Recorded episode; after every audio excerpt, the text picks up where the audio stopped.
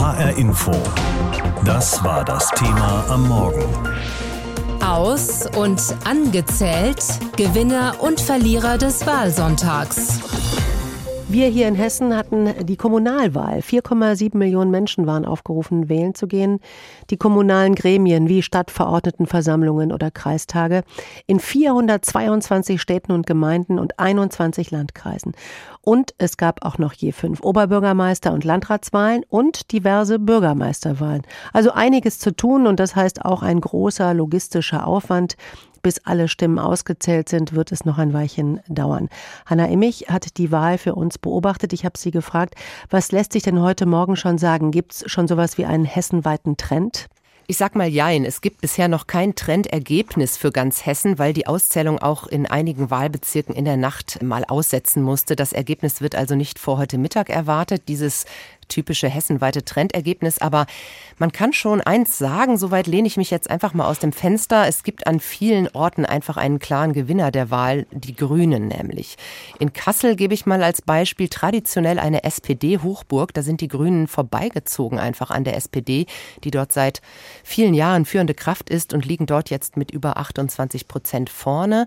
Auch in Frankfurt sieht es nach einem großen Erfolg für die Grünen aus. Nach dem letzten Zwischenstand gewinnen sie da zwei zweistellig dazu und liegen jetzt mit über 25 Prozent vorne vor CDU und SPD. Also wenn das so bleiben würde, dann wäre das schon ein Knaller, weil dann wären die Grünen in Hessens größter Stadt halt erstmals stärkste Fraktion. Bisher liegt die CDU da immer vorne. Ähm, die CDU hat leicht, die SPD hat dort viele Stimmen verloren.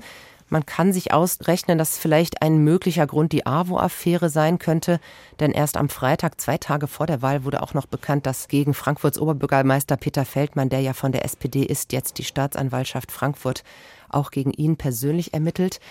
Ja, in Wiesbaden sah es gestern lange so aus, als würden auch hier die Grünen gewinnen, wurden dann aber noch von der CDU doch ein- und überholt. Die SPD, bisher da stärkste Kraft, stürzte dort ab auf den dritten Platz. Mhm. Im Main-Taunus-Kreis bleibt dagegen die CDU vorne, genauso in Fulda, im Kreis Waldeck-Frankenberg zieht die CDU an der bisher stärkeren SPD vorbei. Also da gibt's viele verschiedene Ergebnisse in den Kommunen und Landkreisen, aber man muss eben auch immer sagen, die Ergebnisse sind alle noch vorläufig, wenn denn alle Stimmen sind ja noch längst nicht nicht ausgezählt. Bei den Direktwahlen, mhm. also zum Beispiel OB- und Landratswahlen, da gibt es schon Ergebnisse. Was war da interessant? Gab es da Überraschungen? Also es wurden erstmal von fünf Oberbürgermeistern drei in dem Amt bestätigt. Interessant und prominent ist vielleicht der Oberbürgermeister von Hanau, Klaus Kaminski von der SPD. Der ist dort seit 18 Jahren im Amt und hat sich gleich im ersten Wahlgang klar durchgesetzt mit über 56 Prozent der Stimmen.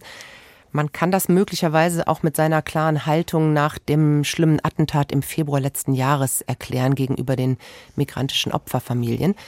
In zwei Städten wird es da eine Stichwahl geben um das Amt des Oberbürgermeisters. Und zum einen ist das in Wetzlar. Da ist der aktuelle OB Wagner von der SPD, der da gegen den Herausforderer 100 Mark von der CDU antreten wird. Dort immer ein wichtiges Thema, auch der umstrittene Ausbau der A49.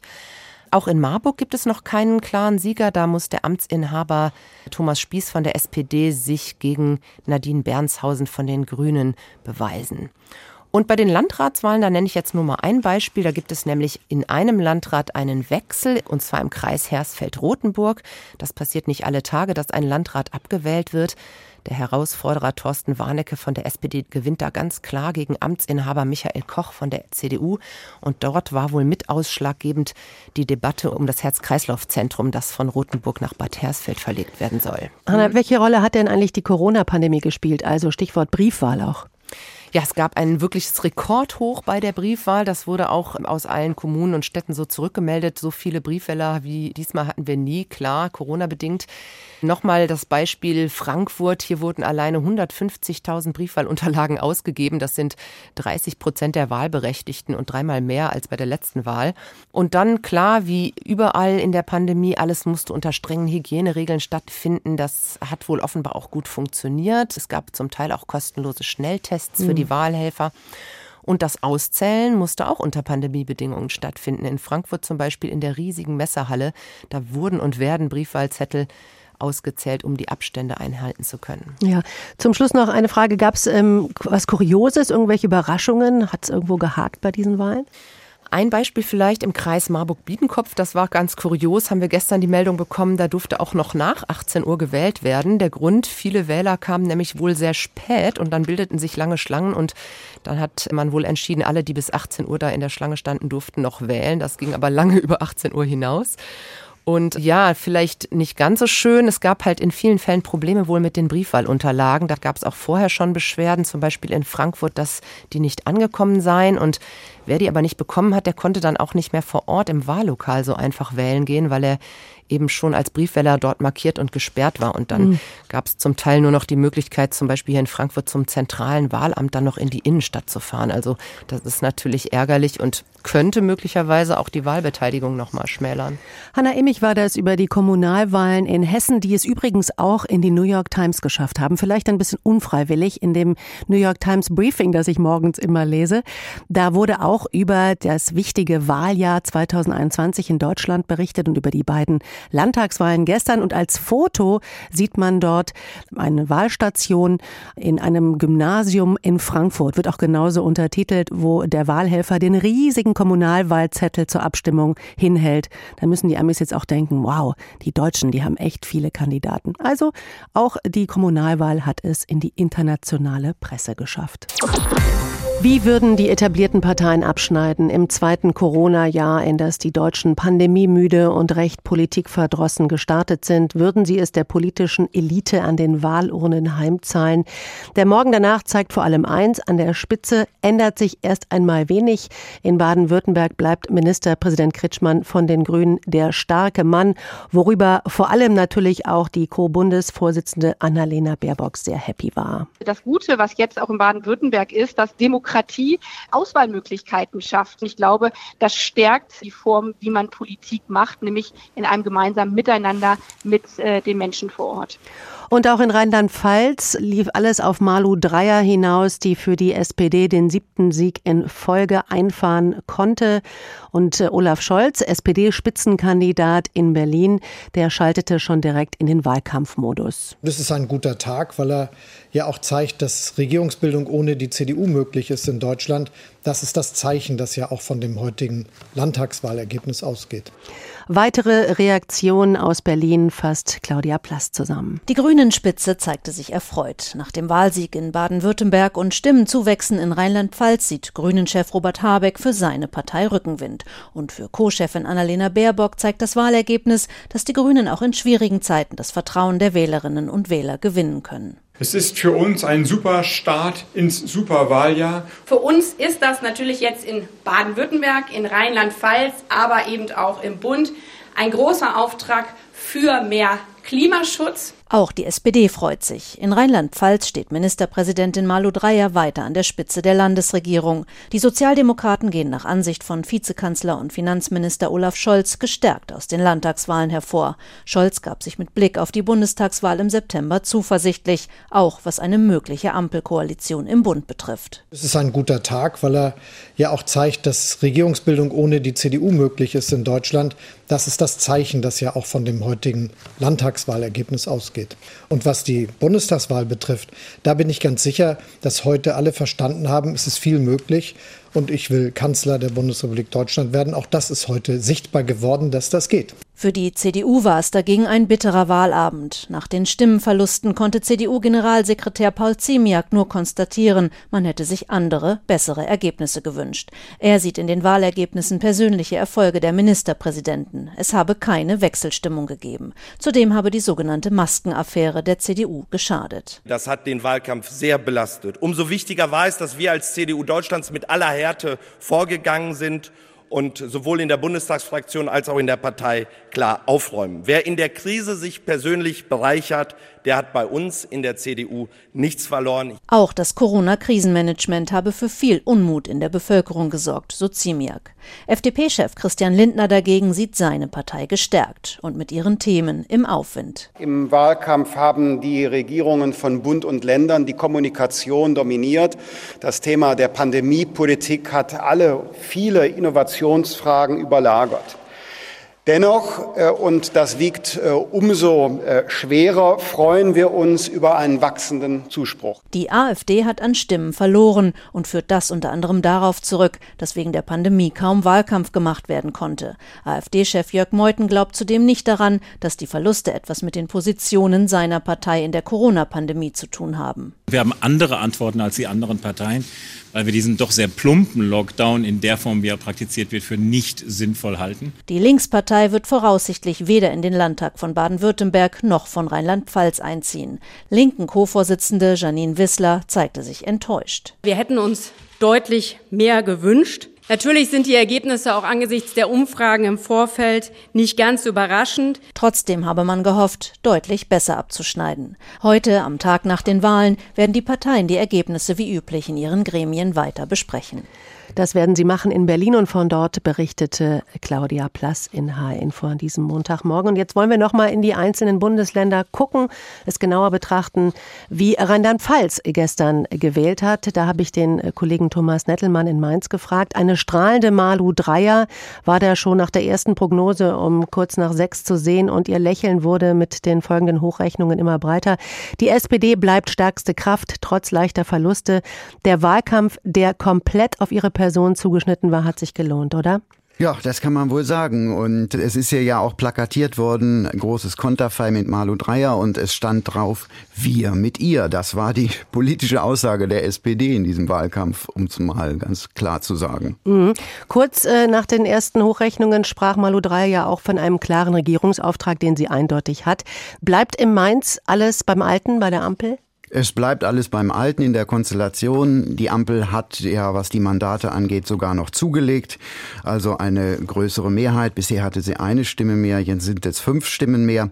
Und sie leuchtet mehr grün als vorher. Die Grünen haben ihr Ergebnis fast verdoppelt von 5,3 auf 9,3. Und äh, die Grünen haben schon angedeutet, wir werden hier mehr auf grüne Themen natürlich setzen in den Koalitionsverhandlungen. Und der Verlierer, das ist, hat sich gestern schnell rausgeschält, sowohl in Mainz als auch in Stuttgart, ist die CDU. Spitzenmann Christian Baldauf, der wollte ja unbedingt Schluss machen mit dem Ampelgehampel. Schönes Wort, aber irgendwie hat es nicht gezündet. Wie fällt denn die Analyse bei den Christdemokraten aus? War es die Maskenaffäre? Was war es?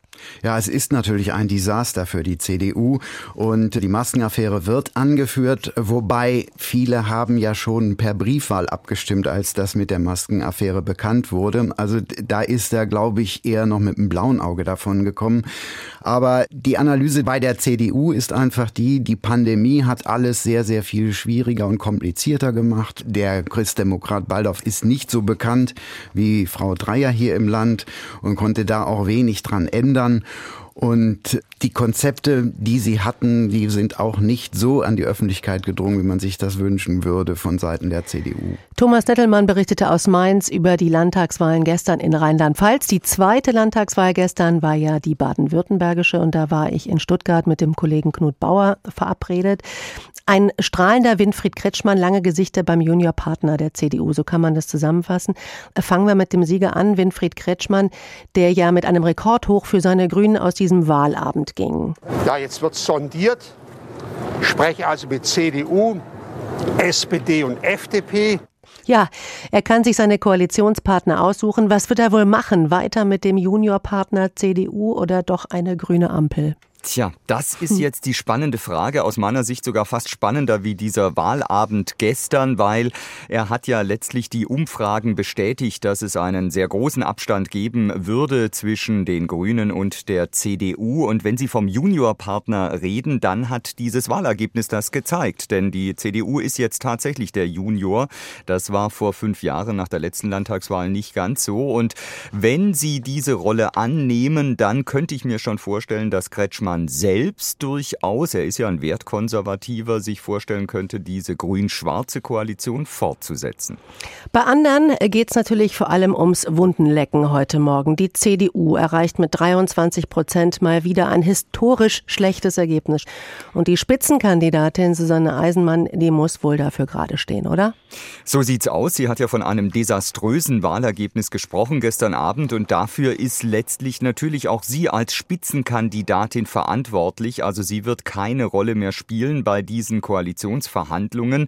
Und was das Fatale ist für die CDU, die jahrzehntelang ja die Regierungspartei in Baden-Württemberg war, sie liegt jetzt in der Hand des grünen Übervaters Winfried Kretschmann. Er kann jetzt entscheiden, was mit der CDU passiert. Wenn die jetzt nicht auf seine Bedingungen eingehen, beispielsweise beim Thema Klimaschutz, dann kann er sie im Prinzip fallen lassen. Dann ist nicht nur Susanne Eisenmann mehr oder weniger weg, sondern auch Thomas Strobel, der Landesvorsitzende und Innenminister. Er hat genau wie Eisenmann kein Direktmandat errungen in seinem Wahlkreis. Und wenn es tatsächlich eine Ampelkoalition geben würde, dann wäre wahrscheinlich in Baden-Württemberg auch das politische Schicksal von Thomas Strobel besiegelt. Schauen wir hier auch noch kurz, so wie eben auch in Rheinland-Pfalz, auf die AfD, die natürlich auch verloren hat in Baden-Württemberg. Welche Erklärungen gab es hier? Da gab es vor allem die Erklärung, dass die Opposition gegen die Corona-Politik in Bund und Land jetzt nicht bei den Rechtspopulisten so richtig gezündet hat, sondern dass es mehr aufs Konto der FDP ging. Also die FDP hat sich ja auch klar gegen die Lockdown-Politik ähm, in Szene gesetzt, hat gesagt, man braucht Perspektiven für den Einzelhandel und für die Gastronomie und äh, hat ihr Wahlergebnis deutlich steigern können, weshalb ja jetzt auch die Ampel eine Option ist. Und das ging eben nicht aufs Konto der AfD, anders als vor fünf Jahren, als die Flüchtlingspolitik ihr ein Wahlergebnis von 15 Prozent beschert hat. Knut Bauer war das aus Stuttgart mit Informationen rund um die Landtagswahl gestern in Baden-Württemberg. Christoph Schelt aus der Infopolitik-Redaktion ist noch da. Wir haben jetzt viel geredet über die Gewinner dieser beiden Wahlen gestern. Lass uns doch mal auf zwei Parteien gucken, die sich gefreut haben, aber auch nicht so. Wir fangen mal an mit der AfD. Ist die weg vom Fenster oder hat sie sich da so dauerhaft irgendwo in eine Nische reingeschossen? Verloren hat sie auf alle Fälle. Also weg vom Fenster ist die ganz sicher nicht, denn die AfD hat offenbar inzwischen sowas wie eine Stammwählerschaft zwischen 8 und 10 Prozent. Da lag sie bei diesen beiden Landtagswahlen. Aber sie hat auch in beiden Ländern klar verloren. Minus 5 Prozent in Baden-Württemberg, minus 4 in Rheinland-Pfalz. Nach den Gründen gefragt, da gab es da gestern viel Medienschelte. Die Partei sei viel zu wenig präsent gewesen, beklagt die AfD selbst. Da macht es sich die AfD meiner Meinung nach aber bisschen zu einfach. Ihr hat ein Kernthema gefehlt. Flüchtlinge und Migration, das hat in diesem Wahlkampf kaum eine Rolle gespielt. 2016 bei den letzten Landtagswahlen, da war das natürlich ganz anders. Und Corona hat der AfD auch nicht so gut getan. Zum einen hat ihre Kritik am Corona-Management der jeweils Regierenden offensichtlich nicht auf Wählerstimmen eingezahlt. Und zum anderen war der Wahlkampf für die Partei auch schwierig, denn die lebt ja von der Stimmung in vollen Hallen, tut sich online eher schwer. Und genau das war jetzt aber der Fall. Fast untergegangen ist eine Partei, die sich wahrscheinlich vor allem in Baden-Württemberg ein bisschen geärgert hat über die anschließende Berichterstattung, nämlich die FDP. Ähm, die hat ja ziemlich zugelegt in Baden-Württemberg. Das muss man jetzt auch mal sagen. Und was heißt das für Baden-Württemberg und dann vielleicht auch mit Blick auf äh, die Bundestagswahl für Berlin? Ja, die FDP mit einem ganz starken Ergebnis in Baden-Württemberg, 10,5 Prozent. Das ist das beste Ergebnis seit 1968. Sie hat in allen Altersgruppen Wählerstimmen dazugewinnen können. Das ist sicherlich auch dem Thema Corona zu verdanken, denn die FDP ist ja angetreten für mehr Lockerungen und mehr Freiheiten. Also da ist sie wieder die alte Bürgerrechtspartei, aber auch die Partei der Selbstständigen der Gastronomen und Hoteliers, für die hat sie sich stark gemacht.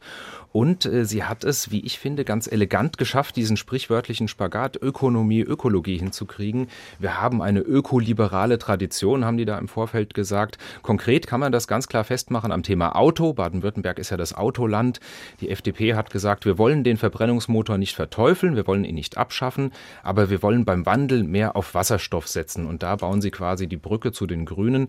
Mitregieren in einer Limettenkoalition, die war ja auch mal im Gespräch, also grün-gelb, das wird jetzt jetzt nicht klappen, dafür reicht es nicht, aber vielleicht ja in der Ampel.